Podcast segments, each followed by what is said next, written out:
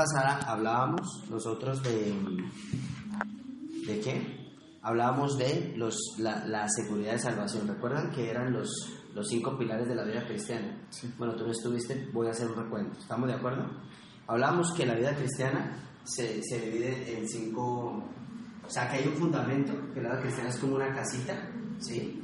Y que, y que sobre esa casa está, eh, o sea, la base o la zapata, Jesús, Cristo, ¿sí? Tomando como ejemplo la parábola del hombre que construyó la casa sobre la roca. ¿Recuerdan eso? Que está en el libro de Mateo, si no estoy mal. ¿Sí? Que está en el libro de Mateo en el capítulo número 7. Mateo 7, ¿recuerdan? Muestra. A Gálatas qué? Gálatas 2.20, de modo que si alguno está en Cristo, nueva criatura es. Las cosas viejas pasaron, han quitado sus hechos nuevas. Sí, también aplica. Pero también aplica la parábola de, de, de, Mateo 7, de Mateo 7. ¿Qué es la parábola? Mateo 7 del 24 al 21. La parábola del hombre que construyó su casa sobre la roca. Bueno, quiero decirles que yo espero en el nombre del Señor que en 15 días o más tardar ya todos tengamos el libro. Porque yo necesito que ustedes ya empiecen a, adelantar mucho, mucho, mucho estudio. Lo que pasa es que los libros se demoran en entregarlos. ¿Por qué lo hace? Porque Jesucristo explica que existen dos tipos de hombres, los que construyen su casa sobre la arena, ¿recuerdan? Y los que construyen su casa sobre la roca. Entonces la clave será construir su casa sobre la roca. Hay un, hay un árbol en Oaxaca que se llama el árbol de Tule, muy famosísimo ese árbol. Eh, lo, lo, conocí ahorita por fin, lo pude conocer. Eh, es, hermosísimo. Pero ¿cuál es el secreto de ese árbol? Es, es uno de los árboles más antiguos que hay en México. El secreto de ese árbol es que hicieron, le hicieron como una, una escaneo a la tierra y descubrieron que el árbol ha logrado sostenerse tanto tiempo porque al echar raíces logró abrazarse de una roca que había en la tierra. Entonces, por eso es que el árbol ha durado tantos años, es que es un árbol de más de 2500 años. Entonces, el secreto del árbol no está en, en el árbol, está en, la, en que el árbol lo que echó raíces y hasta que abrazó una, en, se, se, envolvió en una roca, en la tierra. Eso es lo que lo ha sostenido. Solamente eso es lo que sostiene el árbol y por eso es que cada vez que hay una tormenta aquí en, en Guadalajara, en López Mateo, sobre todo parece que todos los años se repite la misma historia. Como que el mismo árbol se cae en el mismo lugar. Yo no sé qué pasa, pero siempre la misma historia. Siempre hay un árbol que se cae. El problema es cuál? La raíz. Ese es el punto, ¿no? El punto es que hay personas que crecen más hacia arriba, o sea, más hacia arriba que hacia adentro. Y, y, y, estos principios, por eso es que no todos los cristianos y no todas las personas están dispuestas en tomar un curso de formación. ¿Por qué? Porque no se ve. ¿Entiendes? No se ve. Porque tú creces hacia adentro. Pero en el tiempo, eso es lo que te sostiene en los momentos de tribulación. También tú ves personas que crecen mucho hacia afuera, que hacia afuera pueden brillar y pueden, o sea, sí, muchas cosas. Pero en los momentos de tribulación, como no supieron crecer hacia adentro, viene el hecatombe. Y es producto de no tener fundamentos espirituales. Entonces, rápidamente, acuérdame la, el primer pilar, a ver, el segundo, y el tercero y el cuarto y el Primero, presencia. ¿Ok? El primero es la presencia. ¿Cierto?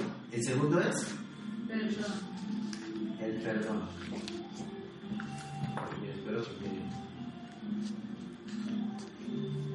El tercero es la paternidad. Perdón, el tercero es la La paternidad. El cuarto es el propósito. Vida eterna. No, señores, propósito. vida eterna. Propósito. Propósito. Propósito y último vida eterna. No, nosotros no somos salvajes. Bueno. Pero El orden de los factores era el resultado. Cuatro, cuatro P's, cuatro P's y una B. Eso, ah, eso. Ah, mira, tú tienes esta conciencia de, sí, así se así uno. Entonces esto hace que tú construyas una gran casa para Dios, y una gran casa. Esos son los pilares que sostienen la vida cristiana. ¿Por qué te digo que son los pilares? Porque hay cinco problemas que aquejan a la humanidad.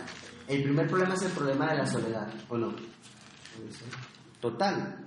El primer problema adámico que, que sufrió el hombre cuando fue la, la, la- la caída, ¿sí?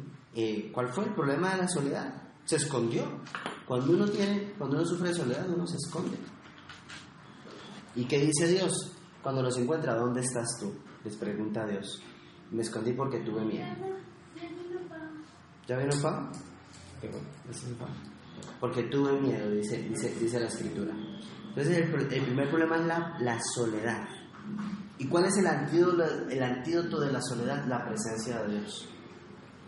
¿O no? Es que, de verdad, pongámoslo como lógica. ¿Tú te imaginas que uno fuese realmente consciente de la presencia de Dios? Nadie peca públicamente. ¿O sí? Todo el mundo para pecar se esconde. Todos nos escondemos para pecar. Por eso es que los lugares como los antros y los bares realmente son lugares oscuros. En realidad hay muchos lugares, son, son lugares oscuros. Nadie se, se- se- se- nadie peca públicamente, o sea, poco lo hace, ya mucho descaro, ¿no? Pero en lo posible uno peca. Entonces, la presencia de Dios es fundamental. ¿Y cuál es el versículo que sostiene esto? Apocalipsis 3.20. ¿Sí o no? ¿O cuál de tres cosas?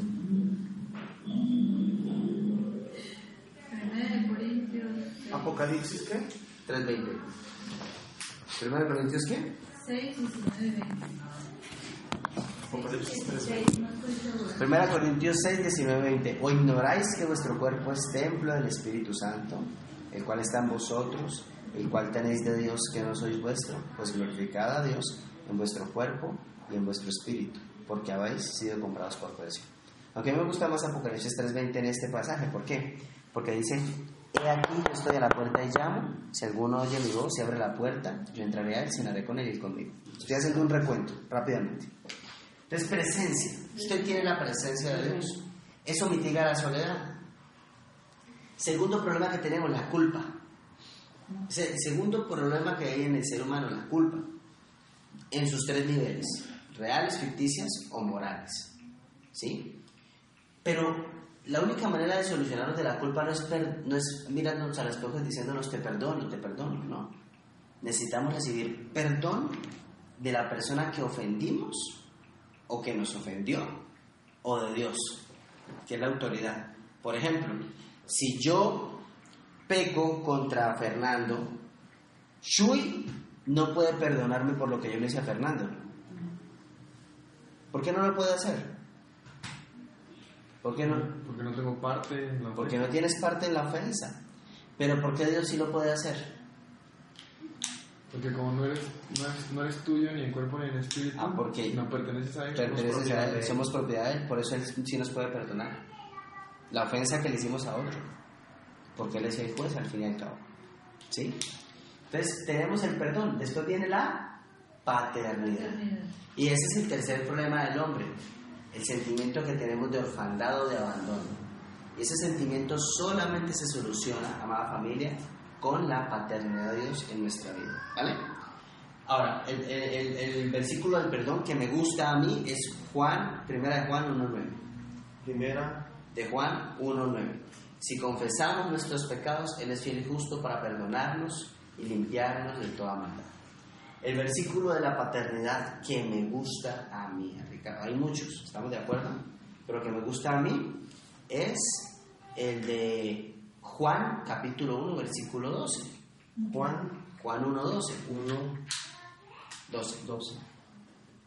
Porque es un versículo condicional. ¿Qué significa eso? Que el versículo empieza diciendo, mas a todos los que le recibieron y creen en su nombre, les dio el derecho de ser hijos de Dios.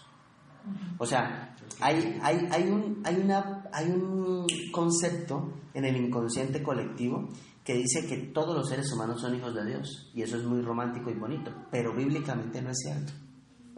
Según la palabra de Dios no es así. Y suena feo. Según la palabra de Dios, todos los seres humanos somos creación de Dios. Todo. Pero ser hijo de Dios es una decisión de cada uno de nosotros, según la palabra de Dios. Pero cuando usted lee eh, Juan 1.12 dice, más a todos los que lo recibieron y creen en su nombre, luego entonces no es suficiente creer en Dios.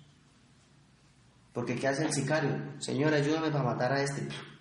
Y no por eso significa que cree. Claro que cree, porque si pide que ayúdame para matar, mata. Pues, o el ladrón no, no, no también pide a Dios que le ayude para hacer el robo. Y así. Entonces no es suficiente creer. Es necesario aceptarlo, recibirlo. Y eso es una decisión de la voluntad. ¿Me comprendes? Porque el problema del ser humano no está en lo que, en lo que piensa, solamente. Honestamente, cuando una vez yo yo, yo di una conferencia en la universidad que se llamaba Evolución versus Creación, en la, en la Facultad de Filosofía, ¿en qué lío me he metido yo? Yo duré estudiando como seis meses para esa conferencia, Evolución versus Creación, y yo explicaba, porque yo soy un creacionista, ¿sí? Yo explicaba la creación desde el punto de vista de la ciencia, porque la ciencia, hay también creacionistas en la ciencia. Conclusión, se me acerca un muchacho y me dice, oye, todos tus argumentos son válidos, entiendo, o sea, tiene lógica, pero, o sea, no lo puedo creer. Yo le decía, ah, el problema entonces ya no es intelectual. ¿El problema qué es? Espiritual. No, es de tu, de, de tu voluntad. Ya, es que tú no quieres. Intelectualmente, intelectualmente no es el problema, ¿entiendes? Es un problema de la voluntad, es diferente. Entonces, aceptar a, a Dios o a Jesucristo en el corazón es un problema de la voluntad, no es intelectual. Porque es lógico. Dijo Luis Pasteur un día, toma asiento por favor. Dijo Luis Pasteur que a mí me encanta eso que él dice. Él dice, él dice un día en una conferencia, prefiero creer en alguien que no veo que no creer y morirme y haberme equivocado por ser un escéptico. Hasta por lógica. Conveniencia, claro. Hasta por, conve- sí, sí, hasta por conveniencia. Entonces, la paternidad de Dios es importante en nuestra vida. Según Romanos, según Juan 1, 12, Romanos 8, 16 también lo dice, que si somos eh, guiados por el Espíritu de Dios, entonces somos hijos de Dios. Y dice entonces también la palabra de Dios que nos aceptó. Yo quiero que usted comprenda eso en, en esta tarde. Yo sé que estoy haciendo un recuento un poco largo, pero es importante porque estas primeras clases son el fundamento de su vida espiritual. Si usted no me entiende esto, si usted no, no se aprende esto y no lo interioriza, de aquí para adelante vamos a construir sobre la arena. Esto es fundamental, esto es lo básico. Yo no sé si alguna, tú practicaste, bueno, además de correr, ¿pra- ¿practicaste algún otro deporte alguna vez? ¿Cuál? Natación. ¿Natación? tenis. Tenis. Y no importa, de pronto llevas tiempo sin ir a nadar o llevas tiempo sin agarrar una raqueta. Pero cuando tú te paras en la cancha, ¿sí? Y agarras la raqueta, tú sabes que la tienes que cuadrar según eh, este huesito de acá, no sé cómo es que se llama, ¿cierto? Según la medida del hueso se tiene que acomodar. ¿Para qué? Para dar el golpe. Eso se llama fundamentación. Nunca se olvida. De pronto no tendrás la misma práctica, pero cuando tengas que ejecutar algo, te acordarás cómo golpear el balón, te acordarás cómo lanzar la abrazada, te acordarás cómo agarrar la raqueta, porque los fundamentos no se pueden olvidar. Y esos son los fundamentos de la vida espiritual. Entonces, cada vez que tú te sientas culpable, porque lo vas a sentir, tienes que venir a este fundamento. Cada vez que te sientas solo, tienes que venir a este fundamento. Cada vez que te sientas abandonado o que has perdido, tienes que llegar a este fundamento de la paternidad. Y cada vez que tu vida como que pierda sentido, tienes que ir al fundamento del propósito de Dios. ¿Me comprendes por qué es importante esta clase? Ahora, según la Biblia, ¿cuál es el fundamento? ¿Cuál es el propósito? Perdón. ¿Qué versículo le dio mi esposa? Segunda de Corintios 5, 16. Segunda Corintios 5 dice, de modo que si alguno está en Cristo, ¿sabes? De modo que si alguno está en Cristo, nueva criatura es. Las cosas viejas pasaron, he aquí, todas son hechas nuevas. Eso dice segunda de Corintios 5, 17. ¿Vale? Ahora, a mí me gusta más... Segunda de Corintios, ¿qué? Segunda de Corintios 5, 17. Ahora, en lo personal, a mí, aunque no esté en el libro, me gusta más otro versículo que creo que explica más el propósito. ¿Lo leemos?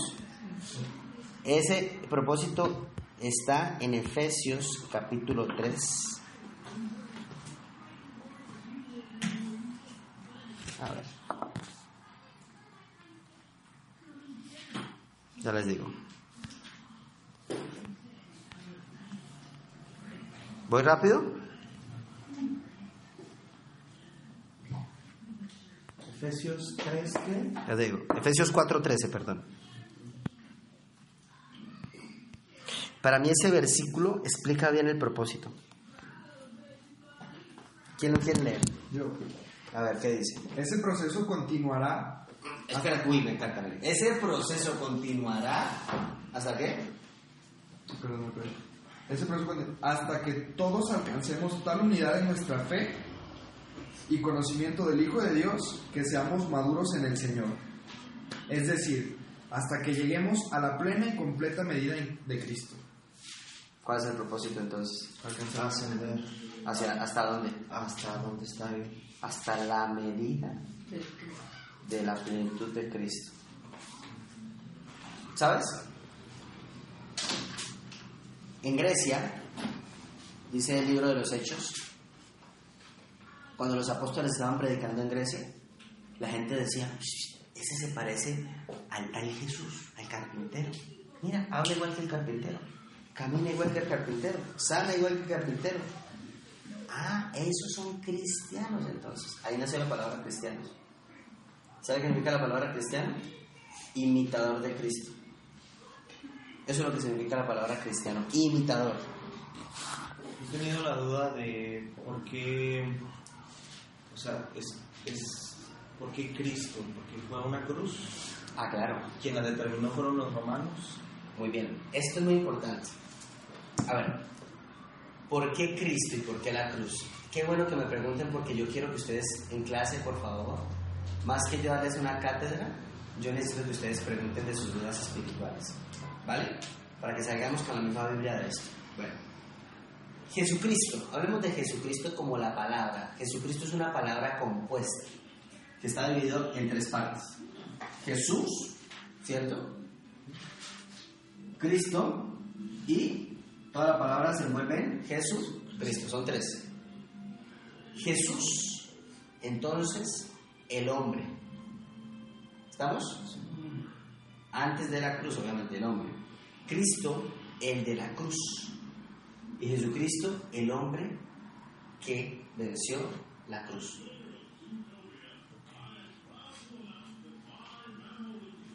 Jesús el hombre, Cristo, En la cruz, Cristo en la cruz, Y Jesucristo, el hombre que vendió la, que venció la, la cruz, la muerte. la muerte.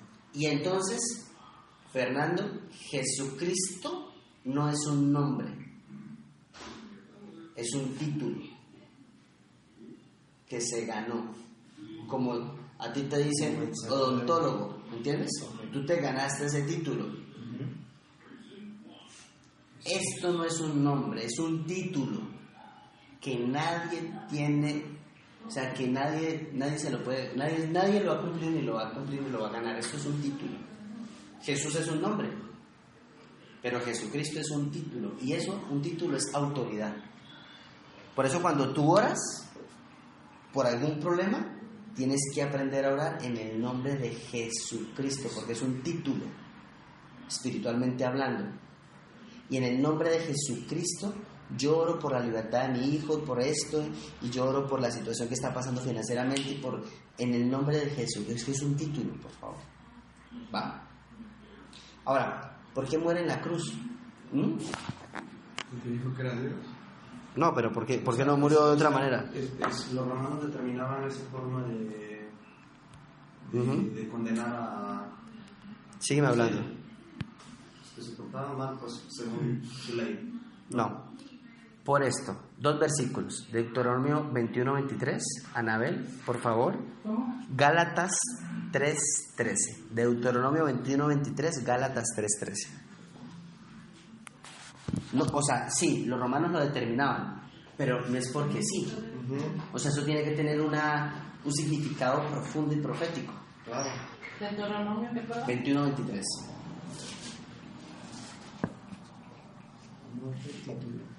la verdad les voy a ser honesto, a mí lo que más me encanta en la vida es dar clase. Es más que dar charlas y dar temas, esto es lo que más me gusta. Porque aquí sí podemos profundizar. ¿Deuteronomio qué es? 21-23, Y Gálatas también. 3-13. ¿Son dos? Deuteronomio 21, 23. No, sí, son dos, son dos versículos. Se nos van a enfocar a por qué Jesucristo. ¿Por qué Cristo? ¿Por qué la cruz? ¿Está en el antiguo? De- de- Claro. ¿Gálatas qué? Quinto, quinto libro de la Biblia. 3.13. 3.13 en Gálatas. 3. ¿Tienes Gálatas? Espérame.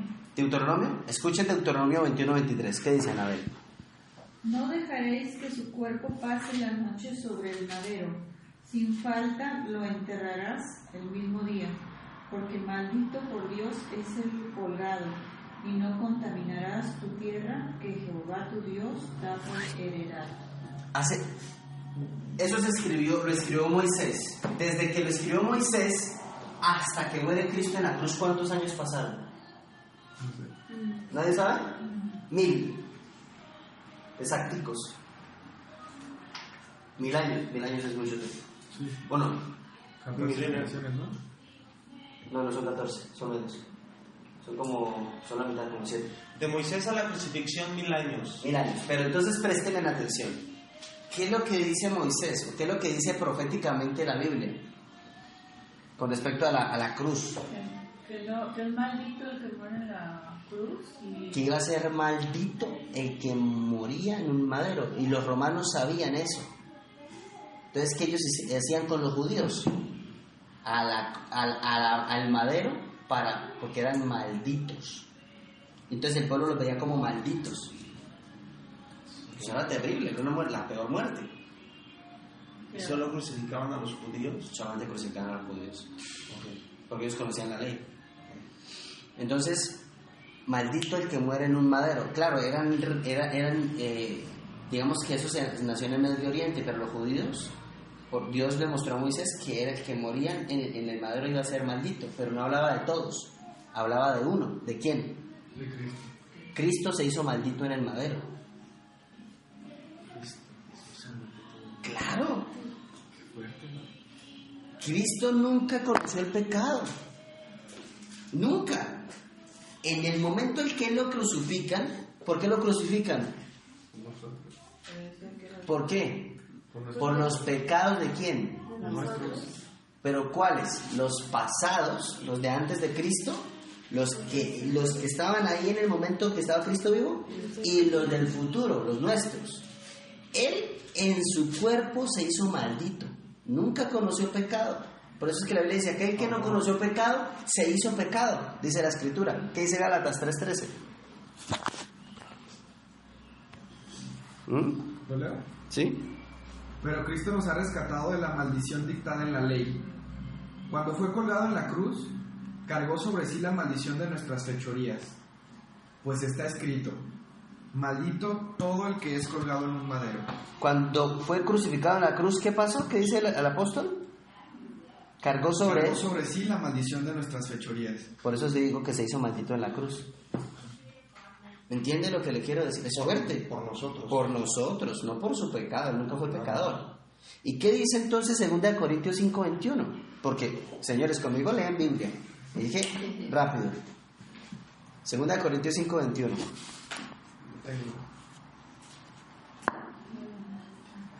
¿Qué dice? Pues Dios hizo que Dios hizo que Cristo, quien nunca pecó, fuera la ofrenda por nuestro pecado, para que nosotros pudiéramos estar en una relación correcta con Dios por medio de Cristo. La Biblia habla sola, predica sola la Biblia. Entonces, ¿qué pasaba? Acuérdense que fue el último sacrificio. ¿Cómo le dicen? El cordero que quita el pecado del mundo. ¿Por qué le dicen eso? Que el pagó. Porque antiguamente. Dios, ¿Se ofrecía? antiguamente una persona iba al templo y llevaba un cordero. ¿Estamos de acuerdo? Y sacrificaban los corderos. ¿Qué, hacía, ¿Qué hacían las personas? ¿Cómo era el ritual? Porque Dios lo estableció. Pensando en porque eso era una antesala de lo que iba a pasar con Cristo. Las personas que llevaban el cordero una vez al año, llevaban el cordero, lo presentaban delante del sacerdote y literalmente las personas ponían sus dos manos sobre la cabeza del cordero, como espiritualmente haciendo como si fueran a pasar sus pecados al cordero. ¿Estamos de acuerdo? El cordero absorbía el pecado. Acuérdense cuando Jesucristo libera al endemoniado Ga- Gadareno. ¿Recuerdan esa escena?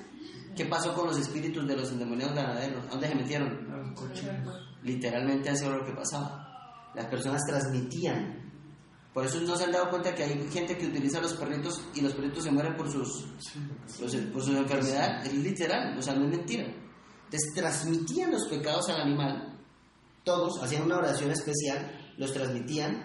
Y entonces, ¿qué hacía el sacerdote? Agarraban el cordero y lo colgaban en un madero.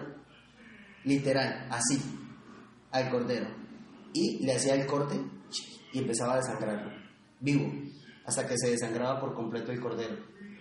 Agarraba la sangre del cordero, hacía los, los, cortes correspondientes, quemaban al cordero como un holocausto y agarraban la sangre y se la llevaban a un lugar. Y bueno, no les voy a explicar eso porque eso ya más adelante lo van a estudiar. Pero lo que voy es que esa cruz, Cristo en esa cruz se hizo maldito por nosotros. Por eso, Jesucristo en esa cruz dice, por esto me has abandonado, porque eso es lo que quiere decir. En la traducción original del hebreo es por esto, no por qué, en forma de pregunta. Eso quedó mal escrito en nuestras versiones. Por esto me has abandonado. Literalmente, la luz y las tinieblas no se mezclan. Entonces, ¿qué pasó cuando Cristo estaba en la cruz? Se convirtió en maldad. Y en ese momento, por primera vez en toda la eternidad, Jesucristo se desprende del Padre. Nunca han tenido un desprendimiento. Recuerden que son uno solo. Eso es, para que usted me entienda, eso es como que a usted le agarren un brazo y se lo desprendan. Es una cosa así dolorosa, era espiritualmente hablando. Ese fue el dolor. El dolor más grande de Cristo no fue el dolor físico. El dolor más grande de Cristo fue el dolor espiritual. Se desprendió de su Padre por nosotros. Muere entonces, se va al infierno tres días, resucita y le llamamos Jesucristo. ¿Quedó claro? Por eso es que acá es donde voy. Eso es muy importante. El punto, y, en lo que en verdad suena feo esto que voy a decir, pero uno sí tiene que estar orgulloso de ser cristiano. Pero en verdad, uno debería ser orgulloso de tener a Cristo. Porque fue el único que murió y resucitó. Ni Buda, ni Mahoma, nadie. Cristo. Y además es un personaje histórico, es, es estudiable. Después cuando hablemos un poquitico de, de todo lo concerniente este, a la apologética. Y viene, entonces viene la vida eterna. ¿Y qué es la vida eterna? Dice Jesús, que te conozcan a, que, lo conozca, que me conozcan a, que te conozcan a ti, el único Dios verdadero, y a tu Hijo, en quien has enviado. La vida eterna es muy sencilla.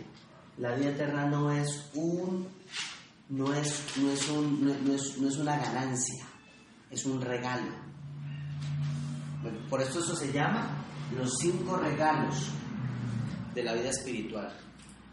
Usted no se ganó ninguno de estos ni yo, son regalos.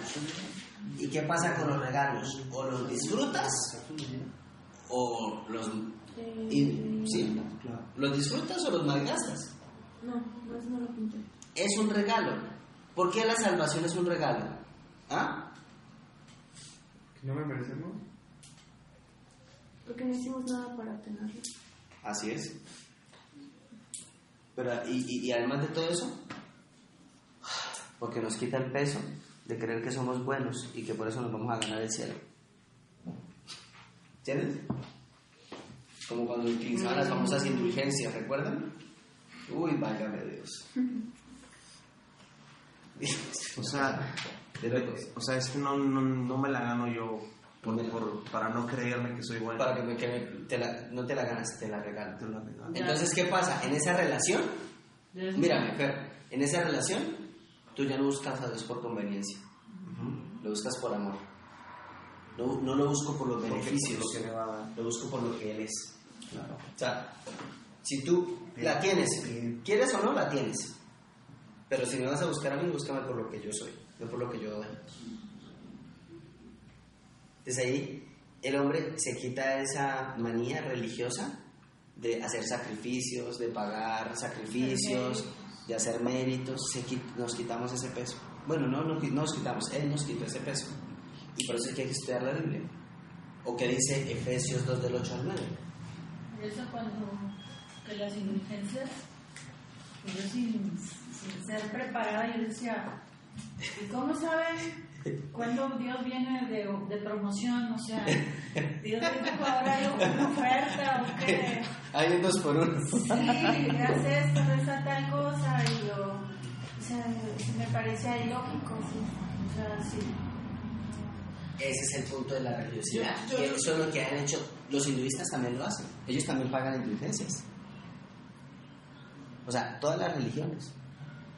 Porque al fin y al cabo, eso alimenta el ego, el orgullo del hombre. Me lo gano. Por ser, por ser bueno. Pero cuando Dios te dice, no te, lo, no te lo ganas, yo te lo regalo. Ya. Uno que tiene que hacer, Señor. Gracias. Tiene que ser sencillo de corazón.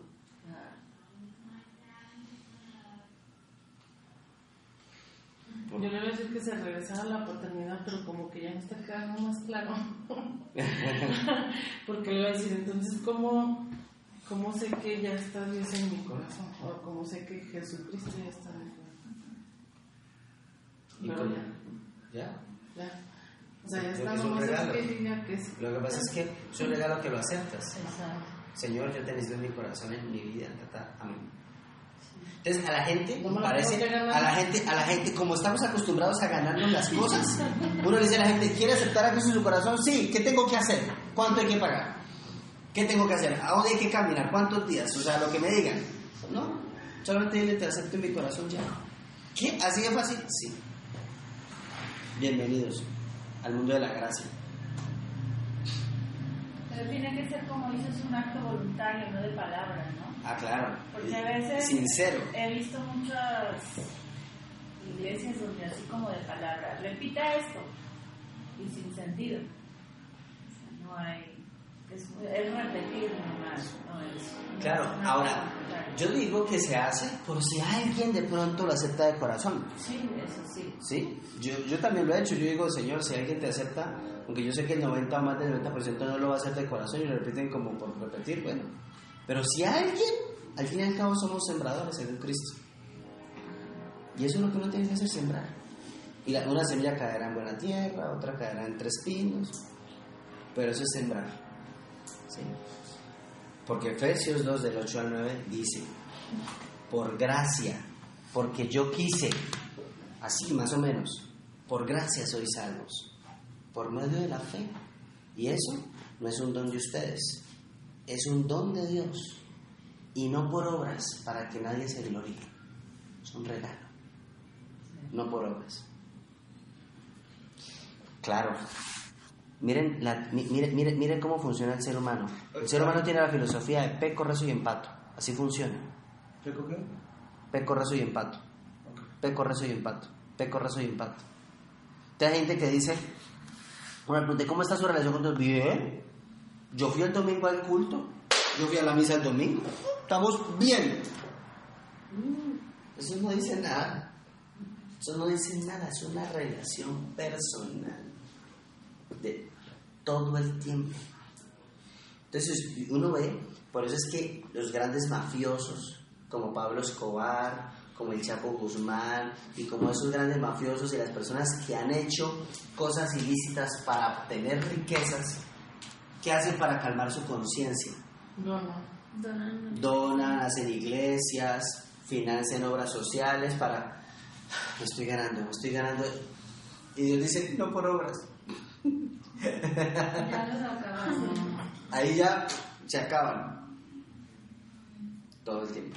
¿Cuál es el versículo para la vida eterna? En Romanos 6:23. Porque la paga del pecado es la muerte, mas el regalo de Dios es la vida eterna. Así lo dice literal, regalo de Dios. ¿Saben ese Efesios, no? Segunda. Digo, Efesios 2. Efesios 2 del 8 al 9. ¿Cuál dijiste el primero? ¿Romanos qué? Romanos 6:23. Fácil que.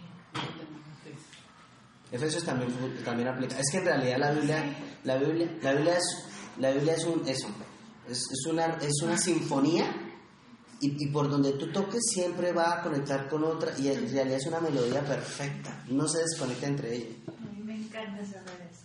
Es un regalo, en verdad, me encanta. Entonces, a mí no me había caído el 20, pero hasta ahorita. Gracias. Y suscriptor. ¿Y sabes por qué vuelvo y le repito esta clase? Porque esta es la fundamental. Porque un cristiano que no entiende que es un regalo, busca a Dios por temor. Y por eso es que hay tanto terrorismo espiritual. Por culpa. Esta es la religión verdadera. Si tú te vas de aquí, de pronto te vas a condenar. Y, y empiezan a manipular a la gente con eso. Es un regalo. Y ya. Y eso, claro, eso, eso les quita a los clientes. Literal. Porque no hay nada más que le dé poder a un, a un grupo o a una persona que darle miedo a otro. La manipulación. Con el miedo yo puedo controlar a una persona, metiéndole terror. Tenía mucho que no iba a misa y ayer fui a una graduación y me pareció tan extraño, por mi culpa, por mi culpa, por mi gran culpa. Ay. Claro, claro, claro. No, no, no te entiendo porque... Ya no, no. Y es que no es por mi culpa, No. porque soy libre. Ahora, eso no quiere decir que yo no me equivoque. Claro que me equivoco y puedo sentir culpa, pero vuelvo a dónde? Al perdón. Porque si no, la culpa lo hago. Entonces, ¿uno qué pasa cuando uno no se libera de la culpa? Esa culpa se acumula abajo. Vuelve otra culpa y se acumula. Vuelve otra culpa y se acumula. Y cuando uno se da cuenta, literalmente, uno llega tarde a clase.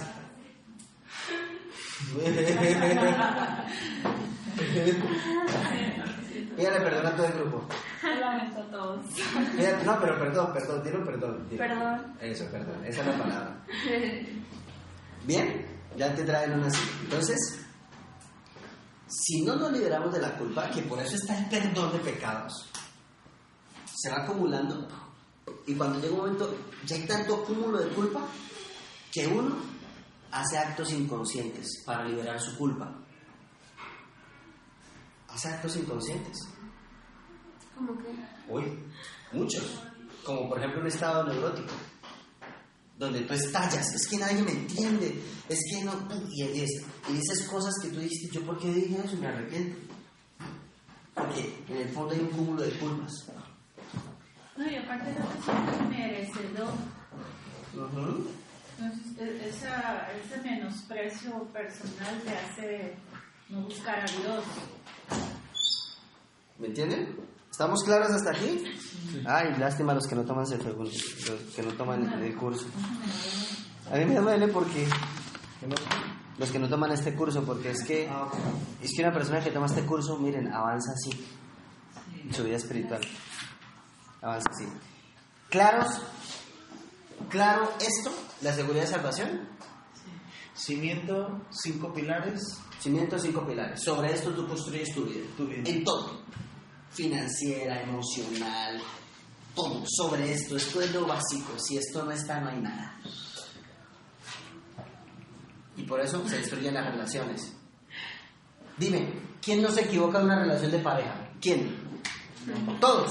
Pero si yo entiendo que tengo perdón, no me dejo manipular por otra persona. ¿Ah? Cimiento, cinco pilares y de ahí toda tu ¿Quién no se siente solo en una relación? Con hijos, con teniendo uno, este puede estar casado y tener 10 hijos y se puede sentir solo.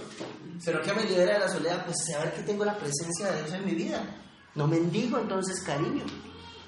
No mendigo compañía. Ve Chuy, tráeme papel porfa del banco para borrar esto. ¿Estamos claros hasta aquí? Yo igual les voy a mandar, esto va a estar en el material que yo les voy a dar, en el libro todo esto está. Sino que yo se les estoy digiriendo. ¿Ok? Muy bien, vamos entonces a avanzar a la siguiente le- lección. Yo, yo voy a hacer un poquitico en desorden esto.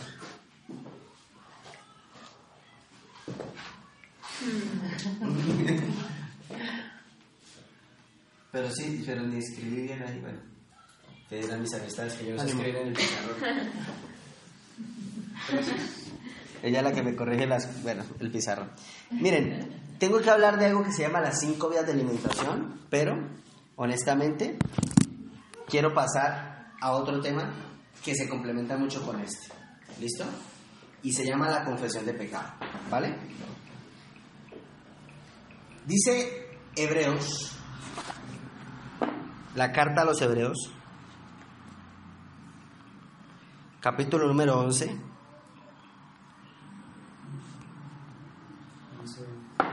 Perdón, Hebreos 10, 17. El libro de Hebreos 10, 17. Yo creo que tiene una de las declaraciones bíblicas más difíciles de entender. Por favor, léanlo y traduzcan. Me dicen qué opinan.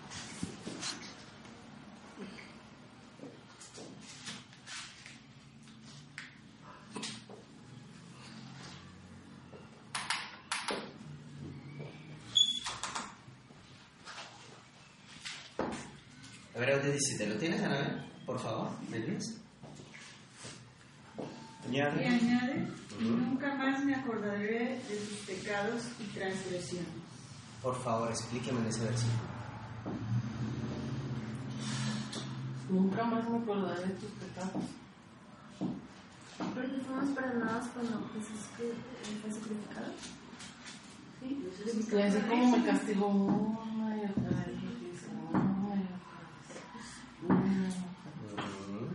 ¿Y qué dice Dios? O sea, ya, Es no, es muy curioso. ya, ya perdonaste, ya, ya no lo, ya O sea, ¿qué ya dice el no lo Señor? ¿Qué dice el Señor? Me equivoqué. No importa. Lo que dice, no importa. No, según Dios, no existen niveles de pecado. ¿Vale? Es Hay que- binario. eh, o eso no es, Eh, es- está- o, o pecaste o no pecaste. es binario. O sea, esto es muy importante. ¿Por qué? Porque hay gente que dice, es que eres más malo que yo. No. Mm. Quí- Quítate eso. ¿Vale? Nosotros nadimos el pecado para juzgarlo, pero Dios, pecado es pecado. ¿Vale? Entonces, dice Dios, y nunca más me acordaré de tus pecados y transgresiones. O sea, que si yo le pido perdón a mi papá, porque él es mi padre, entendiendo la lógica de la paternidad de Dios, él es mi padre, ya quitémosle el título de, de esos títulos de Jehová, de Yahvé, de Adonai, de Jireh, de Shalom, de Elohim, que nadie los entiende, pero suenan bonito, y pongámosle papá, porque al fin y al cabo ese es su, nombre, por eso Jesús oraba Padre, Padre, esa era la oración de Jesús. Entonces, si Él es mi Padre, yo le digo, papá, perdóname, me equivoqué en esto, me arrepiento, no quiero volver a caer en eso, perdóname. ¿Y qué hace Él? Porque Él es Dios. Literalmente me dice, hijo, te perdono, las consecuencias no te las puedo quitar. ¿Estamos de acuerdo? O sea, es inevitable, porque si no yo no seré justo, te perdono, las consecuencias no te las quito, porque hay que asumirlas para que aprendas. Pero mi corazón, listo. ¡Ta! Y Él es Dios. Y en su mente divina Él puede quitar eso. No se acuerda. Literalmente lo elimina. Pero como uno no lo hace, y Dios no le quita a uno eso, a, Dios a uno no le permite que lo elimine. ¿Por qué? Porque el que no conoce su historia la repite. Entonces, Dios no nos elimina el recuerdo para que no volvamos al mismo lugar. Pero, pero, pe- y nos lo permite tener ahí, pero no para que nosotros nos sintamos miserables y culpables. Entonces, ¿qué pasa? Bueno, le pido perdón a Dios una vez, y como no entiende el tema del perdón de pecados, uno vuelve y le recuerda a Dios el mismo pecado, y dice, pero ya no hemos hablado de eso. Otra vez con el ay, no, ¿qué? Ya no perdoné, sigue adelante. Y vuelve a la, pero Señor, ¿te acuerdas cuando yo? Ay, qué pereza. O sea, hay que entender que Dios no se acuerda de nuestros pecados. Y que si nos permite recordarlos, es para que no los repitamos. ¿Estamos de acuerdo? Sí. Por ejemplo, yo les soy honesto. Uno tiene, siempre va a tener oportunidades en esta vida para pecar. ¿O no? Siempre. Pero ¿saben a mí, por qué? O sea, me da, honestamente les digo, me da miedo pecar. Porque me acuerdo cuando yo vivía sin el Señor. Esa vida de agonía que yo tenía de aflicción, de desesperación, de querer salirme del cuerpo, de, de que la... O sea, ese, es- yo no quiero volver a sentir eso. Yo sí me acuerdo de eso. Y eso es lo que me da miedo. No me da miedo el castigo del Señor. Me da miedo sentir eso. Y gracias que no me lo quita.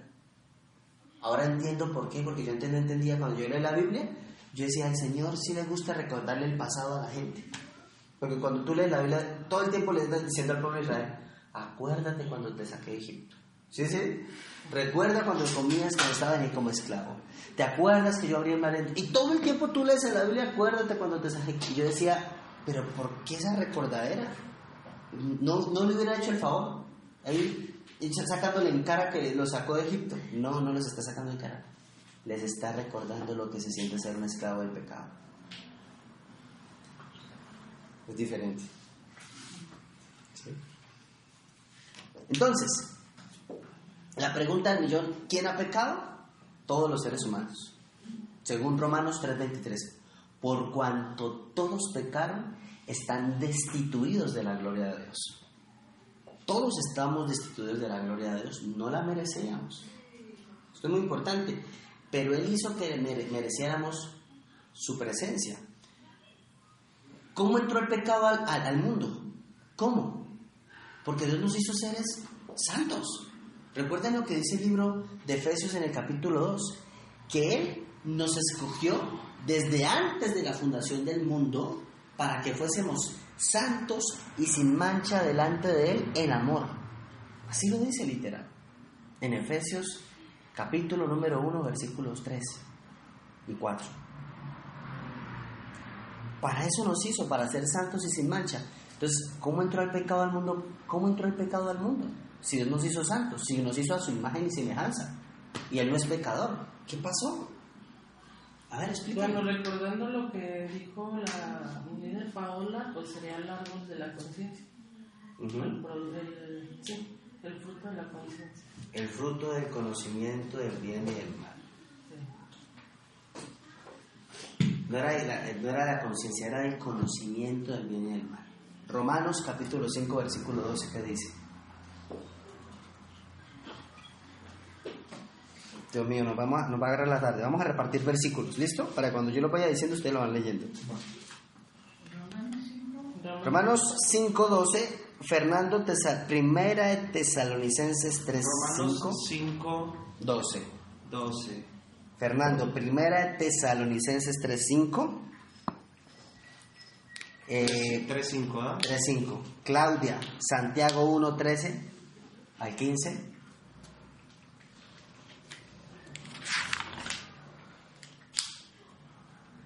Primera de Tesalonicenses 3, 5.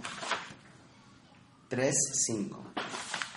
A ver, Anabel, por favor, Zacarías 1.3. Andrea, por favor, Salmo 41.4. María, Apocalipsis 9.20. Chuy.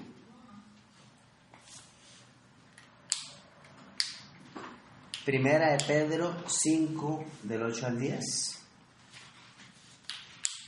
Jackie. Primera de Juan 2 del 15 al 17.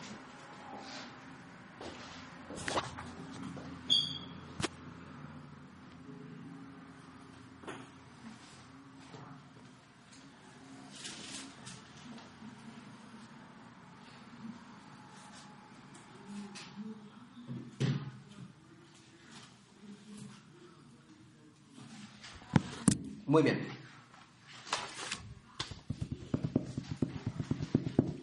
¿Qué dice Romanos 5.12? ¿Quién lo tiene?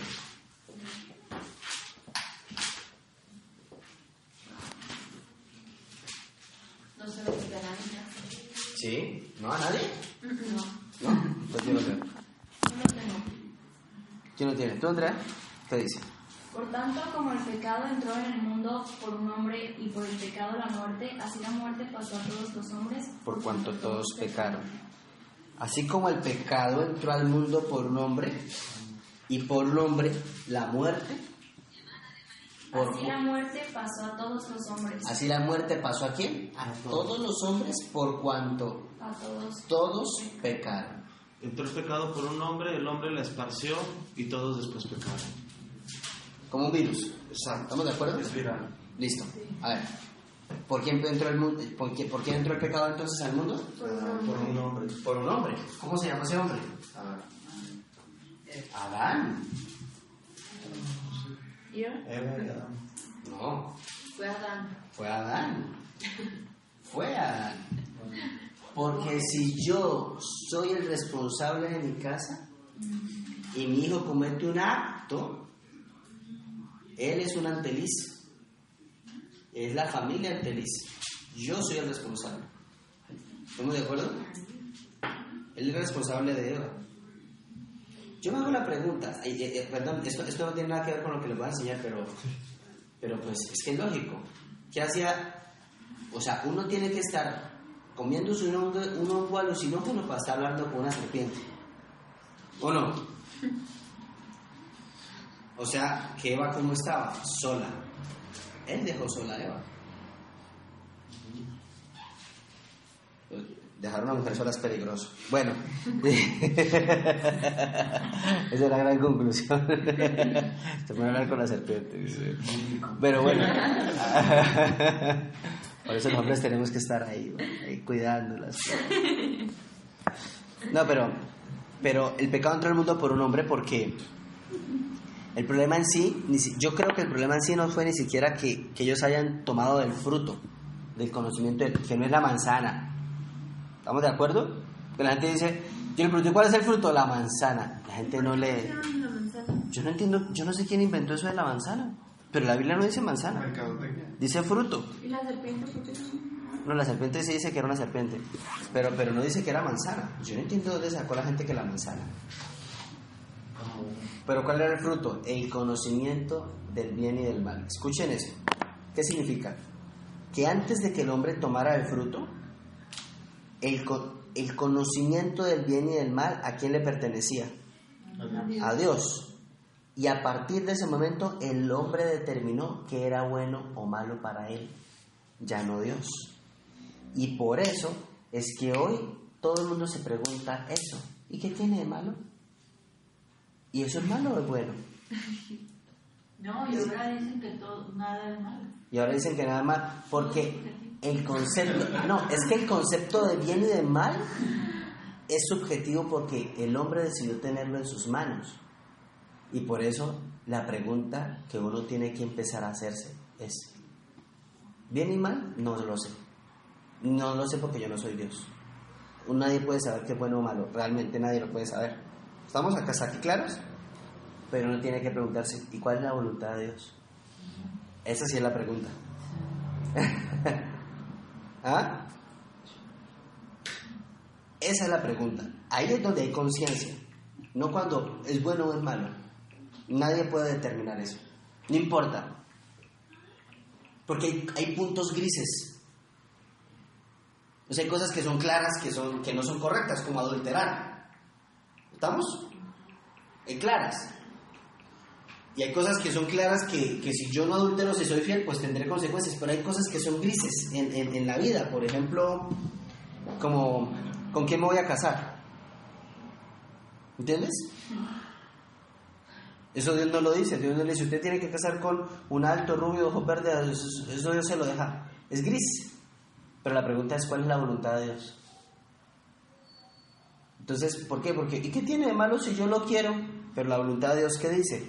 Pero ese hombre busca a Dios, ama a Dios, le sirve a Dios. Entonces, o sea, hay ciertas cosas que Dios dice. Ah, esa es tu voluntad, no es tu voluntad, Padre. ¿Y si no es? Chao. No habrá matrimonio. No habrían hijos en la tierra. Sí habrían matrimonios, por Dios santo. Yo me casé pensando así. Sí, pero ese conocimiento no, no muy común. Yo me casé pensando así, Señor, es tu voluntad. Sí. Ni siquiera es porque a mí me gusta, es su voluntad, Señor. También. Yo la quiero, pero es tu voluntad.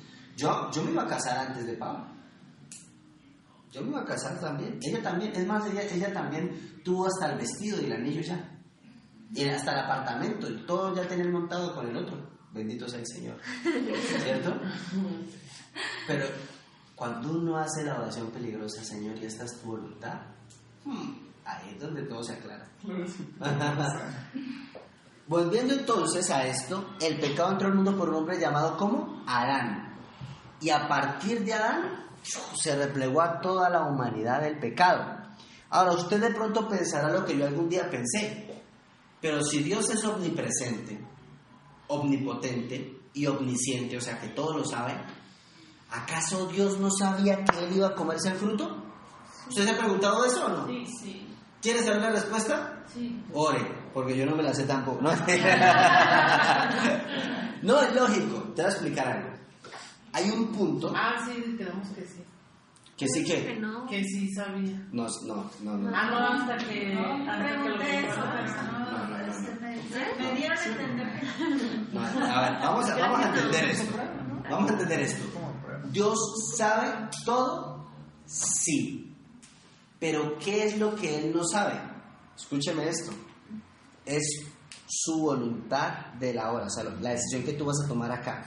Él sí sabe que si tú tomas este paso te vas para allá y sabe todo lo que va a acontecer hacia allá. Que si tú tomas este paso hacia allá, todo lo que, o sea, Él conoce todos los posibles futuros tuyos. Pero no sabe. Pero tu libre albedrío, y por eso es que somos imágenes y imágenes de Dios, te pertenece. Y en eso Él no tiene, Él no, él, No se él mete. puede, él no se va a meter ahí. Él te puede decir, hijo, te aconsejo que tomes esto. Pero si no, esto. Por eso es que Deuteronomio 28 dice, las bendiciones. No lo lean porque son muy largos. Dice, las bendiciones. Empieza, si tú me buscares, cumplieres mis mandamientos, estatutos, si eres esto, yo te bendeciré y bendito serás en la ciudad, tus hijos, ta, ta, ta. y nombra todas las bendiciones y uno dice, ay, yo quiero eso. Pero después dice, pero si no haces esto, estas son las maldiciones. Y empiezan las maldiciones. O sea, que Él sabe todo tu futuro, Él es omnisciente. Pero lo que Él no va a saber es qué decisión vas a tomar. Porque eso te pertenece a ti. Por eso eres a su imagen y semejanza.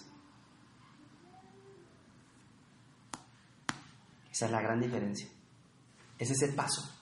Esa pequeña decisión. Ya yo sabía que tú ya te ibas a, tomar esta mala decisión. Todo tiene un propósito. No, ¿sabes qué es lo que yo Dios- creo? Dios- ¿Tú, tú has prendido alguna GPS y te has perdido? O tú cuando tú prendes, voy a ir de aquí, no sé, a, a Vallarta y pones el GPS. ¿Qué te dice el GPS? La ruta más rápida es donde hay menos tráfico, tu, tu, tu.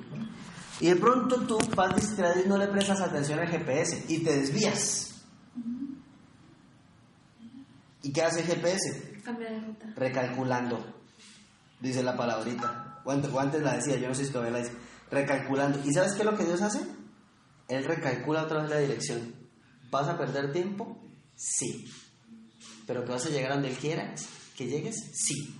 Si no, pregúntale a Sansón.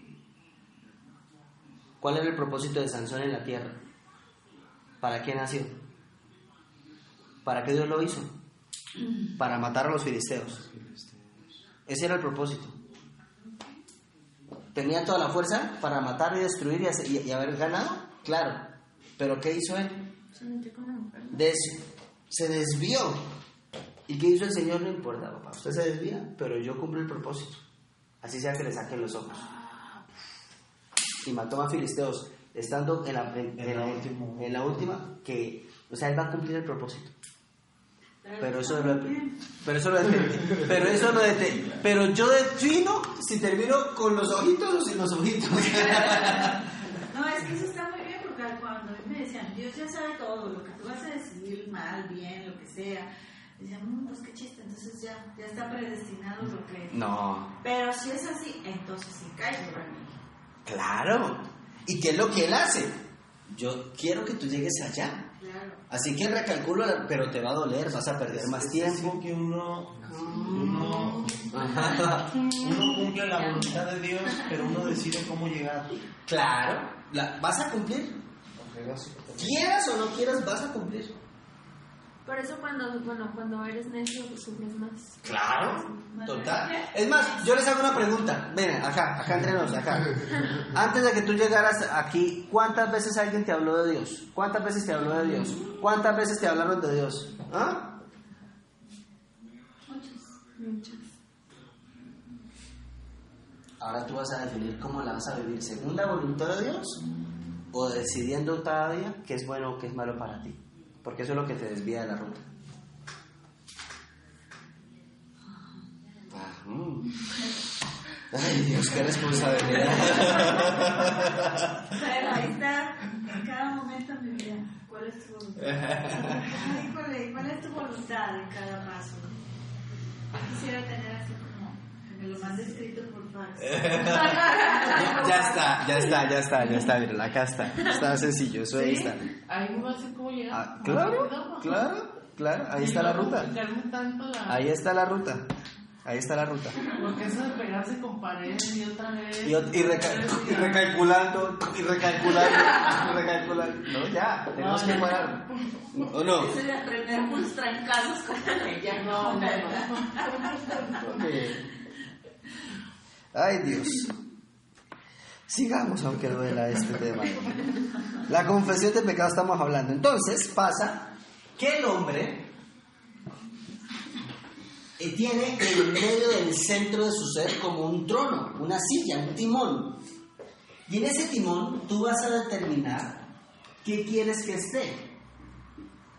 Tú vas a determinar si en ese timón está tu ego y entonces ese ego determina qué es malo o bueno, y eso crea una vida de caos y de desorden interior. Y además ese ego va a cargar con el peso de los hijos, de la gente, del control, porque el ego quiere controlarlo todo.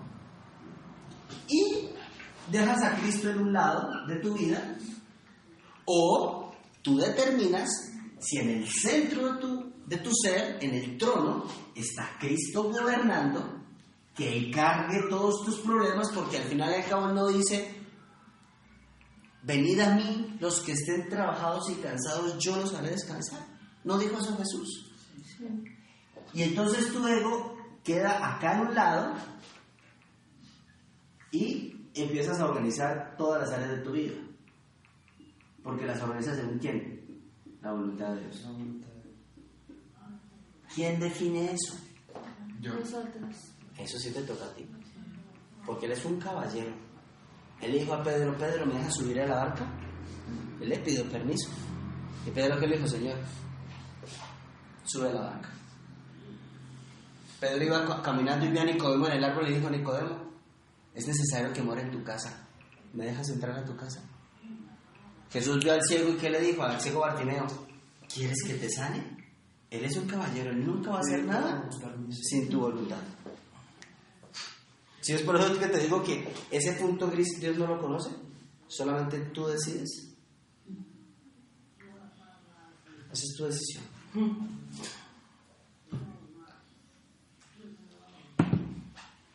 ¿Qué dice entonces? Primera de Tesalonicenses 3.5. Primera de Tesalonicenses 3:5, por Ujú. lo cual también yo, no pudiendo soportar ya más, le envié para tener noticias de vuestra fe. No fuera que el tentador os hubiera tentado y que nuestro trabajo quedara reducido a nada. ¿Y quién es el tentador? Ah, entonces, ¿qué te va a decir el tentador? Hoy tienes el GU, hoy tienes el curso, pero tu, tu amigo te está llamando, deberías ir hace rato, no lo ves. Todo el tiempo va a estar así, porque todo el tiempo tienes que tomar una decisión. Todo el tiempo. Hello, ¿estamos acá? ¿Sí? Es que eso va a ser siempre. El tentador va a ser así, todo el tiempo.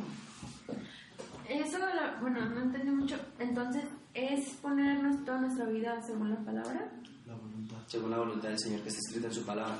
¿Por qué crees que se llama testamento? ¿Qué es un testamento? Lo que no sé. Es la voluntad La de alguien, su última voluntad. ¿Ya entiendes por qué se llama testamento? Por eso se llama testamento. Antiguo y nuevo. Porque es su voluntad.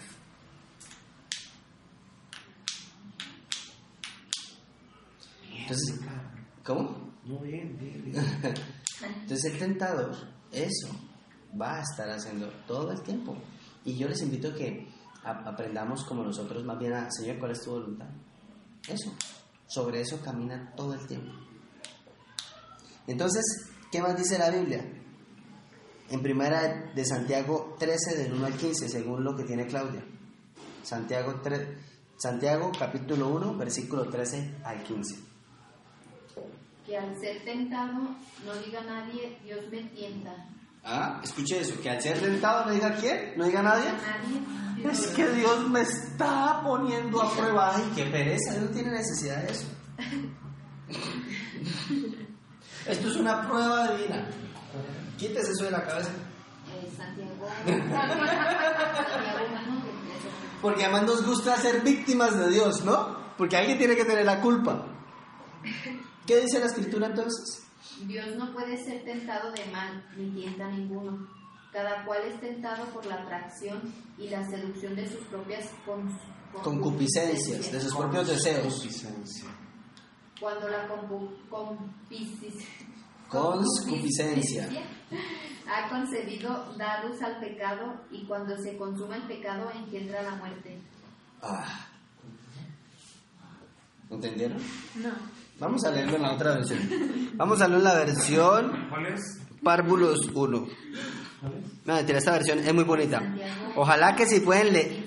Yo les invito, se lo digo de corazón, me gustaría que pudieran comprar esta versión. ¿Sí? Yo creo que la voy a tener en el Congreso por los que quieran comprarla ya. Voy a, voy a traer esta, esta Biblia. La, la nueva traducción viviente.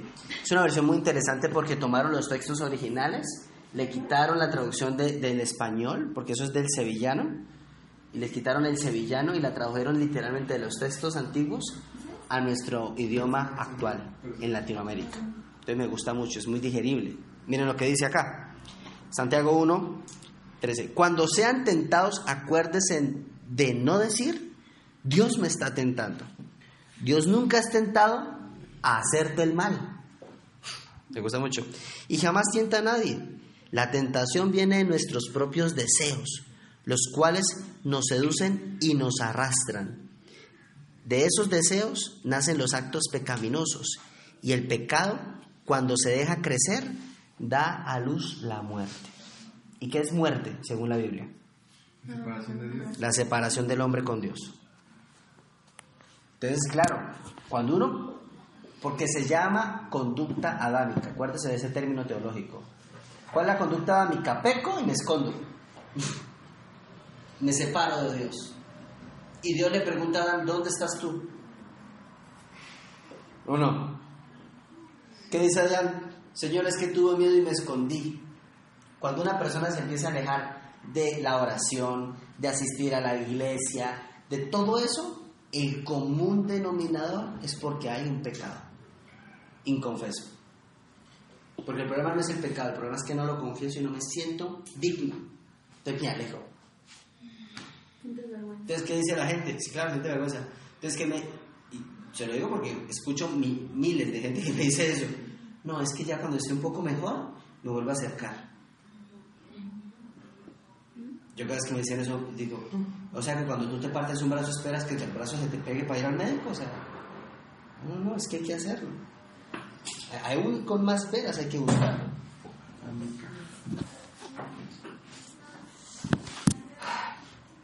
Qué bonito, ¿no?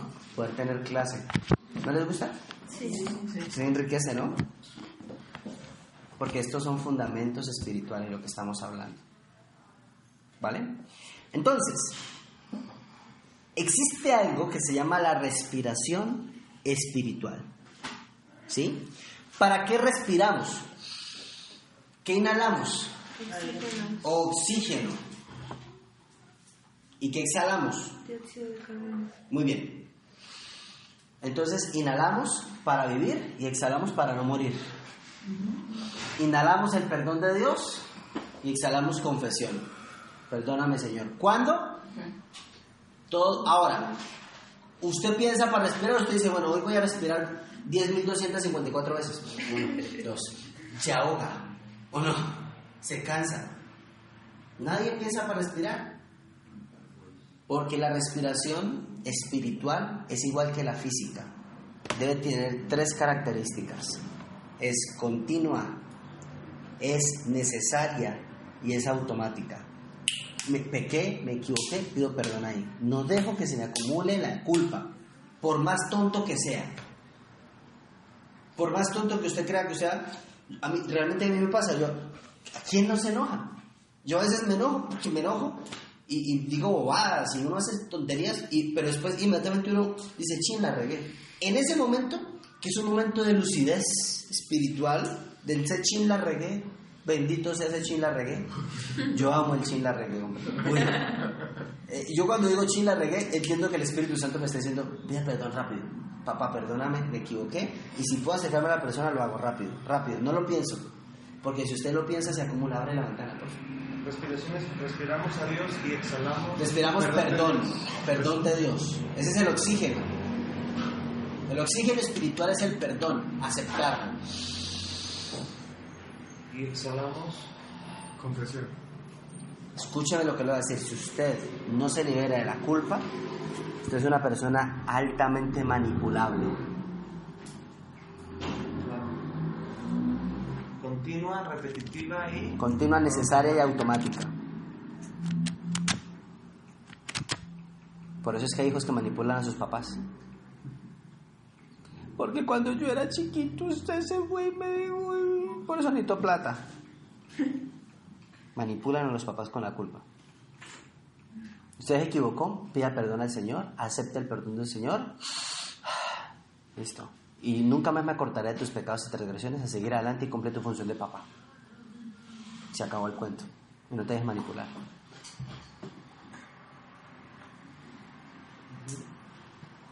De líder, de padre, de hermano, en la posición que estés. ¿Estamos claros hasta aquí? ¿Alguna duda, pregunta, comentario, anécdota, herejía? Lo que quieran decir, todo está.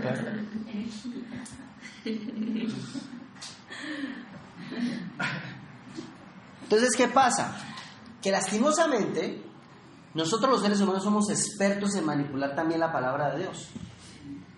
¿Ok? Para acomodarla a nuestra conveniencia. Un día estaba una señora en CF1 y llega, líder, es que mi hijo, mire el versículo que me mostró. Venga, se lo muestro porque me acuerdo. Nunca se me olvidará ese versículo, Salmo 14.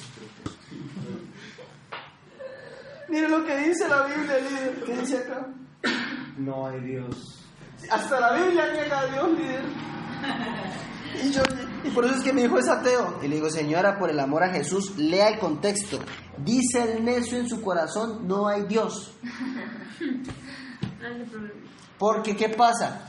Cuando tú quitas del contexto, ¿cierto? Tú puedes sacar de- de- de- del contexto un texto y lo conviertes en un pretexto para hacer lo que se te da la gana. Es como editar. Eso. Entonces eso es lo que hace la gran mayoría de personas. Por eso les digo a ustedes, me hacen el favor, ustedes tienen la responsabilidad. Escúchenme lo que les voy a decir. No me crean. Ni le crean a mi esposa. Estudien. Esa es la responsabilidad que ustedes tienen. Yo no quiero que me crean, yo quiero que ustedes estudien e investiguen. Pero no quiero que coman entero. ¿Vale? Cada vez que usted no entienda algo, como que, ah, estúdielo, estúdielo, estúdielo. Y lo hablamos. Porque también uno se puede equivocar, ¿o no? Total. Intentamos aprender. Entonces, cuatro pasos para aprender a confesarnos delante de Dios. El primer paso, Zacarías 1.3. ¿Qué dice? Diles pues, así ha dicho Jehová de los ejércitos, volveos a mí, dice Jehová de los ejércitos, y yo me volveré a vosotros, ha dicho Jehová de los ejércitos. Primer paso, por favor vuelva hacia Dios. Yo sé que siente uno vergüenza, yo sé que uno no se siente merecedor. Seguramente usted ha pedido perdón por lo mismo y es peor todavía y de pronto lo ha hecho infinidad de veces.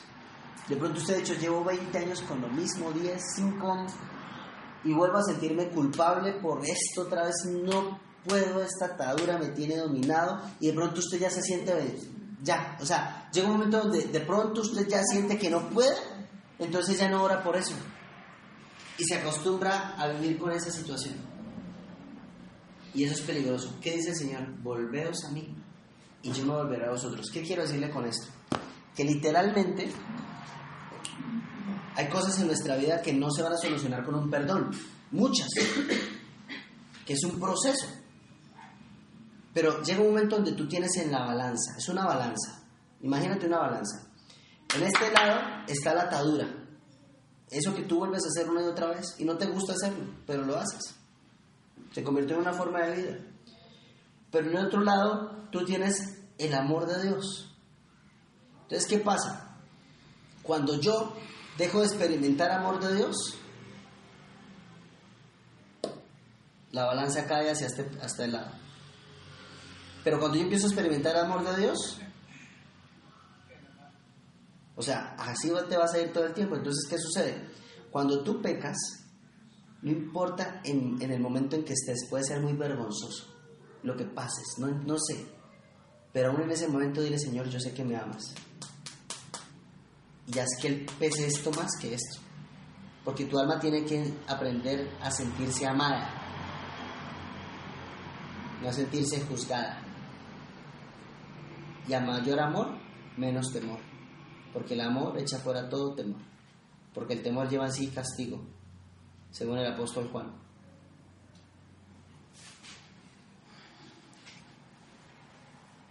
¿Listo? Entonces, ¿cuál es el significado de tenerle temor a Dios? ¿De qué? Tenerle temor a Dios o algo así. Temor es respeto. Es sinónimo de respeto. Hay que respetarlo. Es por respeto. Pues Pero no es miedo. es No es miedo, es respeto. Vuelva hacia Dios, son cuatro pasos, ¿no? Primero vuelve hacia Dios. Salmo 41, 4, ¿quién lo tiene? Yo. Yo dije, Jehová, ten misericordia de mí. Sana mi alma porque contra ti he pecado. Acepte lo que ha hecho. Es que, Señor, me dijeron, yo caí. me- No, acéptelo, Señor, contra ti he pecado. Perdóname, papá. Contra ti. Acepte lo que ha hecho. Que ese es- yo, yo vuelvo al punto. Yo creo que el problema de Adán y Eva no fue el fruto del conocimiento del bien y del mal, les soy honesto. El gran problema de Adán y de Eva fue uno solo, nunca aceptaron. ¿O no? Adán, ¿quién te dijo que comieras eso? Fue la mujer que tú, que tú me diste además. Yo estaba bien acá solo. Tú me la diste. Fue tú. Como que ¿sí me entiendes? Nunca aceptó, nunca dijo, no, señor, yo, o sea, yo sabía y me equivoqué, perdóname. Yo creo que ahí se hubiera arreglado todo. No, no aceptó. Y a donde la mujer que le dice, señor, fue la suegra que tú me diste. fue la serpiente que tú me...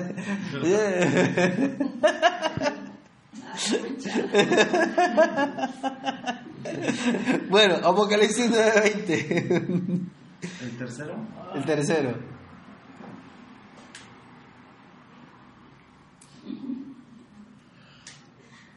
Y a otros hombres que no fueron muertos con estas plagas, ni aún así se arrepintieron de las obras de sus manos, ni dejaron de adorar a los demonios y a las imágenes de oro, de plata, de bronce, de piedra y de madera, las cuales no pueden ver, ni oír, ni andar.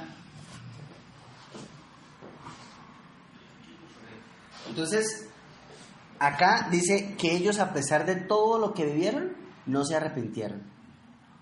El tercer paso de la confesión es disponerme a no volver a pecar, o sea, tener la actitud de que no quiero esto, no lo quiero, no lo quiero en mi vida.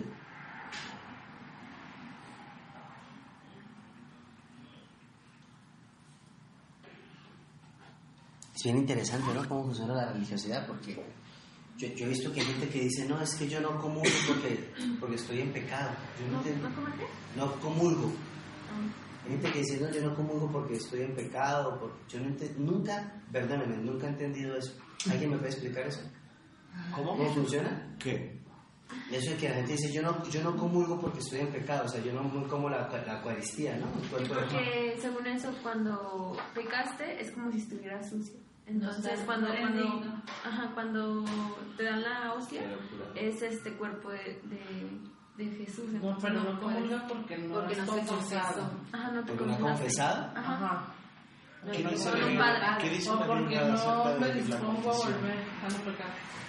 No, porque no Estamos hablando confesado. que si Pero- confesamos nuestros pecados, eres fiel y justo para perdonarnos. Pero el hecho es, es confesarse ante el sacerdote, Ajá. no confesarlo ante, ¿Ante Dios, Dios? Sino Y ya después, ajá. sacerdote. Te dicen O sea, lo pregunto porque no, lo no, no sé cómo funciona. que lo digas al padre y ya te dice, eh, reza. O sea, lo pagas. Ajá. Tienes que pagar lo que estás en absolución o no. Mm, bueno. Según la Biblia, sí no funciona. Según la Biblia, ¿cómo funciona? Según la Biblia funciona si confesamos nuestros pecados, ¿a quién? A a Dios, Él es fiel y justo para perdonarnos y limpiarnos de toda maldad. Y coman de mi cuerpo, porque ese es el antídoto. No lo eviten, cómanlo. Es la diferencia. ¿Quién inventó que ante un sacerdote? La iglesia. Pues, sí. No, la, la, la, la Biblia dice, la, la verdad es que la Biblia dice, confesaos unos a otros para que seáis restaurados. Eso lo dice el apóstol Santiago. La iglesia, al Padre, ¿verdad? Pero no, no, uno tiene que confesarse a Dios y también a una persona que represente un liderazgo espiritual. No sé, no puedo con esa. Pero no en arrepentirme delante de Él, sino me arrepiento delante de Dios y le pido consejería al otro. Pero es diferente ¿cómo? pedir consejo a, A- a- a ir a contar tus vergüenzas. No, es que de Dios no vas a contar tus vergüenzas. La diferencia es que no vas a pagar con penitencia de rezar. Esa es la diferencia, sí. O sea, tú vas a contar tu... tu, tu- Pero tú, tú puedes pedir perdón a Dios y. y y san, o sea, se acaba. Pero el problema es cuando hay una atadura Ajá, y no puedes, ahí sí debes pedir consejería. Y esto estoy viviendo, acompáñeme, no puedo más, ahí ya pides consejería, acompañamiento. Es, es- es diferente. Pero la, la confesión definitivamente es a Dios. ¿Sí? Y, y no puedo dejar de comer el cuerpo de Cristo, que es importante celebrar la Santa Cena. Eso es importantísimo, bíblicamente. Primera de Juan 1.9. Mañana vamos a celebrar la Santa Cena para los que quieran venir. Primera Juan 1.9 dice, si confesamos nuestros pecados, entonces Él es fiel y justo para perdonarnos, limpiarnos de toda maldad. Conclusión, cuarto paso, apropiese del perdón de Dios. Termino con tres cosas.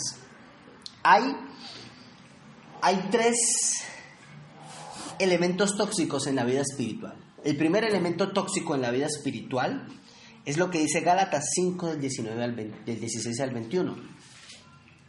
Apropiarse del perdón de Dios. ¿Qué? ¿Cómo? Apropiarse, apropiarse Del perdón de Dios. Muy bien. Cinco. Listo. Pasemos al siguiente punto. El siguiente punto entonces es que nosotros vamos a tener tres elementos tóxicos en nuestra vida. Tres. Todo el tiempo van a estar ahí. El primero dice Gálatas 5 del 16 al 21, porque los deseos de la carne son contra los deseos del espíritu, algo así, ¿no? O no satisfagáis los deseos de la carne, que son adulterio, fornicación, lascivia, codicia, tu, tu, tu, tu, tu. Nueve, viene todo un test. Ah, ven, léelo, léelo. El 16. Cinco y Gálatas 5 del 16 al 21. Por favor, escuchémoslo y haga usted una evaluación interna. Usted dice, la tengo, no la tengo, la tengo, no la tengo, la tengo, no la tengo. 16 al ¿Vale? 21. Pero así, a conciencia. Cierre sus ojos y hágalo. Por eso les digo, dejen que el Espíritu Santo los guíe en la vida. Entonces no dejará llevar los impulsos de la naturaleza pecaminosa. La naturaleza pecaminosa desea hacer el mal, que es precisamente lo contrario de lo que quiere el Espíritu. Y el Espíritu nos da deseos que se oponen a los deseos de la naturaleza pecaminosa. Estas dos fuerzas luchan constantemente entre sí. Entonces, ustedes no son libres para llevar a cabo sus buenas intenciones. Pero cuando el Espíritu los guía, ya no están obligados a cumplir la ley de Moisés. Cuando ustedes siguen los deseos de la naturaleza pecaminosa, los resultados son más que claros. Inmoral- inmoralidad sexual, impureza. A ver, espérame. Vamos, va a empezar la lista. Empieza. ¿La primera cuál es? Inmoralidad sexual, Sigamos. impureza, Ujú. pasiones sensuales, Sensuales, eso de que, bueno, ya. idolatría, Ujú, hechicería, ujú, hostilidad, ujú. peleas, celos, arrebatos de furia, ambición egoísta, válgame Dios. discordias, divisiones, envidias, borracheras, fiestas desenfrenadas y otros pecados parecidos. Permítanme repetirles lo que les dije antes. Cualesquiera que lleven esa clase de vida no heredará el reino de Dios. Hasta ahí. ¿Pierde la salvación una persona que haga todo eso? No. Ay, Dios mío, lo he repetido 20 mil veces. La salvación no se pierde. Una cosa es la salvación y otra cosa es heredar el reino de Dios. ¿Cuál es la diferencia? No es dado, ¿no? Pues que no vamos a ir al reino. Que el reino No. de Dios sigue ese por amor, ¿no? No, ¿El reino de Dios es en vida? Aquí, terrenal. también. Dios es el dueño absoluto de todas las cosas. ¿Estamos de acuerdo? Sí, sí. Muy bien. Y dice, no heredarás el reino de Dios. ¿Y cuál es el reino de Dios? ¿Qué hay en el reino de Dios? ¿Cómo usted se imagina el reino de Dios? Es el reino de las buenas ideas, ¿no? Yo me lo imagino un lugar de paz, de gozo, de paciencia, de bondad, de benignidad, de fe. de Pero eso, es- eso está dentro de nosotros. Ah, ¿no? claro. O sea, no se pierde la salvación. No heredas, no heredas, no disfrutas de la re- del regalo de estar en ese reino. Pero la salvación no la pierdes. O sea, por favor, metas en eso entre los ojos y en el corazón. Porque si no, los van a manipular. A ver, otra vez entonces. Revolviremos. Traigo muy marcado todo. Todavía sigo en adulterio. pues deja de estar adulterando. A ver. Entonces, el reino de Dios, según Gálatas, versículos anteriores, dice que es amor, gozo, paso 9, paz, paciencia, bondad, benignidad, fe, mansedumbre y dominio propio. Eso es disfrutar del reino de Dios. ¿Gálatas qué? Cinco. ahí mismo, ahí mismo, cinco. Luego Gálatas 5. Eso es disfrutar el reino de Dios. ¿Estamos? ¿Claros? Dice, y los que practican esas cosas no heredarán el reino de Dios. Esas nueve cosas. No las puedes heredar. Vas a, vas a mantener sin paz, sin gozo, todo eso. O sea, es una consecuencia. Pero eso no está hablando de la salvación. Pero no está hablando. No, la salvación es diferente. Ok, entonces el reino de Dios es lo que tú estás imaginando. Paz, armonía. No es que la Biblia lo dice, literal. luz. Es lo que uno, uno es lo que el fundamento para ser feliz. puede Entonces la nueva Jerusalén. Eso, Pero eso. Estamos. Es el pues, reino de Dios. La salvación Es estar con Él, en su presencia cuando yo me muera. es estar con- Voy a ir allá. Ya, eso se acaba. Y yo, yo cuando me porto mal, y yo cuando me porto mal, Pues entonces no voy a disfrutar el reino de Dios. Pero la salvación, ¿qué? De todas maneras, si aceptas a Cristo, ya la tienes. Porque Pero ahí está, ahí está la condición, si lo aceptas a Cristo. No, Claro, la salvación es una condición, aceptar a Cristo. Así Esa es. es la única. Ah, pero si no Pero lo hay aceptas personas- y vives en todo eso, Ah, si no la aceptas, a eso es lo que por te vas al otro lado. No, claro, claro, claro. O sea, la salvación, acuérdense, todos los que lo recibieron y creen en su nombre les dio el derecho de ser hijos de Dios, les dio una cédula, pasaporte celestial. Ya. Esto está ahí. Ah, pero no por tener pasaporte azul significa que yo viva como los que están allá. Ok. ¿Estamos de acuerdo? Sí. Yo puedo vivir en... Ah, bueno, ya, ya, ya lo leyeron ahí. O sea, tengo consecuencias de no heredar ese reino, de no tener los beneficios de ese reino. Pero salvo seré, tengo pasaporte azul. ¿Estamos o no estamos? O sea, el derecho de ser salvo. O sea, tú ya eres mexicano, ¿verdad? Se acabó. Y te puedes portar mal y ya no tener derecho a vivir en México, pero eres mexicano. Pero eres mexicano. Y no, puedes vivir en México, pero no disfrutar No disfrutar de los beneficios que tiene el reino. Del reino de... Sí, sí, sí. no, no, no disfrutas. Está claro. Pero hay que aceptar a Cristo, porque la salvación es una consecuencia de una decisión. Claro que sí. ¿Vale? ¿Hasta ahí estamos claros? Ok, la vida eterna, ¿en dónde entra aquí? Pues la vida eterna, como dice Jesús en Juan 6:23, ¿qué es la vida eterna? La vida eterna es que lo conozcan a Él, el único Dios verdadero, y a su Hijo, a quien Él ha enviado. Esa es la vida eterna, conocer a Cristo. Y no le dijo Pedro a Jesús, Señor, ¿y a dónde iremos si solamente tú tienes palabras de vida eterna? No se lo dijo Jesús eh, Pedro a Jesús. ¿Sí me entienden?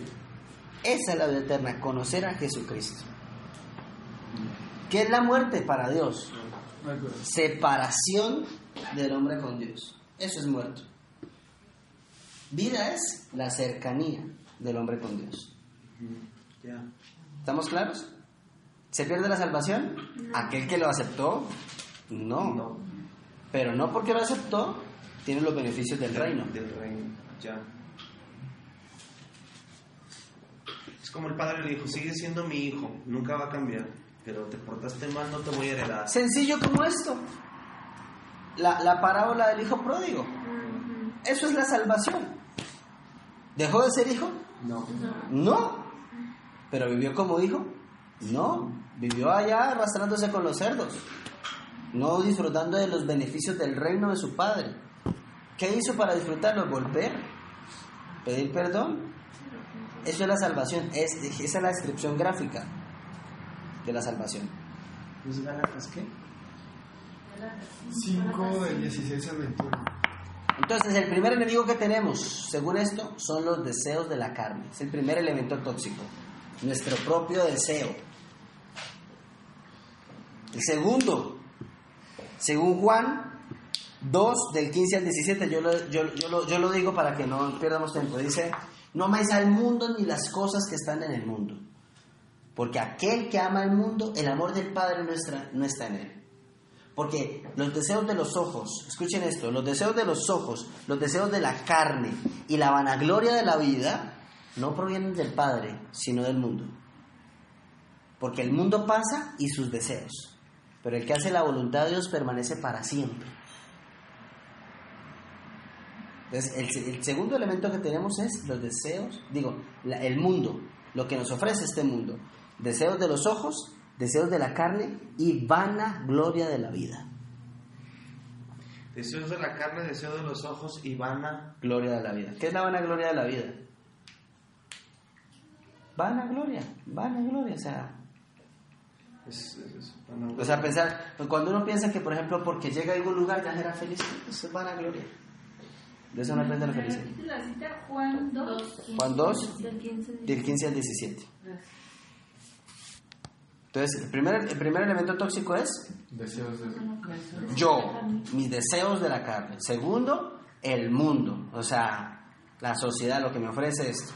Y lo tercero, según la Biblia, primero, prim- primera de Pedro 5, del 8 al 10. No, es que lo que me desea el, el, el mundo me ofrece a mí tres cosas.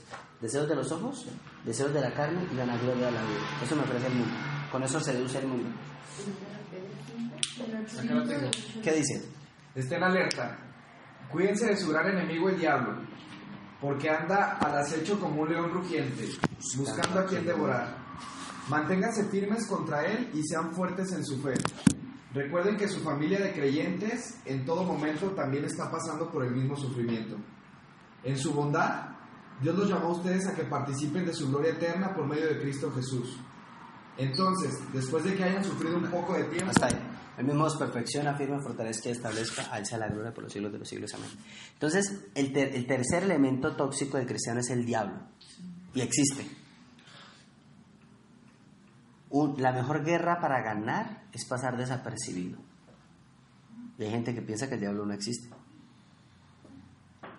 Y piensa que, que el diablo es una excusa para, para, para, para eliminar, ¿cierto?, mi conciencia. Eso es lo que mucha gente dice, ¿no? Parece la culpa al diablo. No, el diablo también es un elemento tóxico. Mucha gente, bueno, a veces nos hacen creer que todo es el diablo. No, todo. No, es por eso son tres elementos. Mi, o sea, mi carne, mi deseo, el mundo y el diablo. Tres. ¿Cómo combato contra eso entonces? Alineándome a la voluntad de Dios y respirando espiritualmente continuamente, sintiéndome aceptado. Porque al fin y al cabo ese es un problema de aceptación los tres. Familia, espero que les haya servido la clase de hoy. La dicté con mucho amor. Espero que sea bendición para sus vidas. Y bueno, nos vemos el próximo sábado.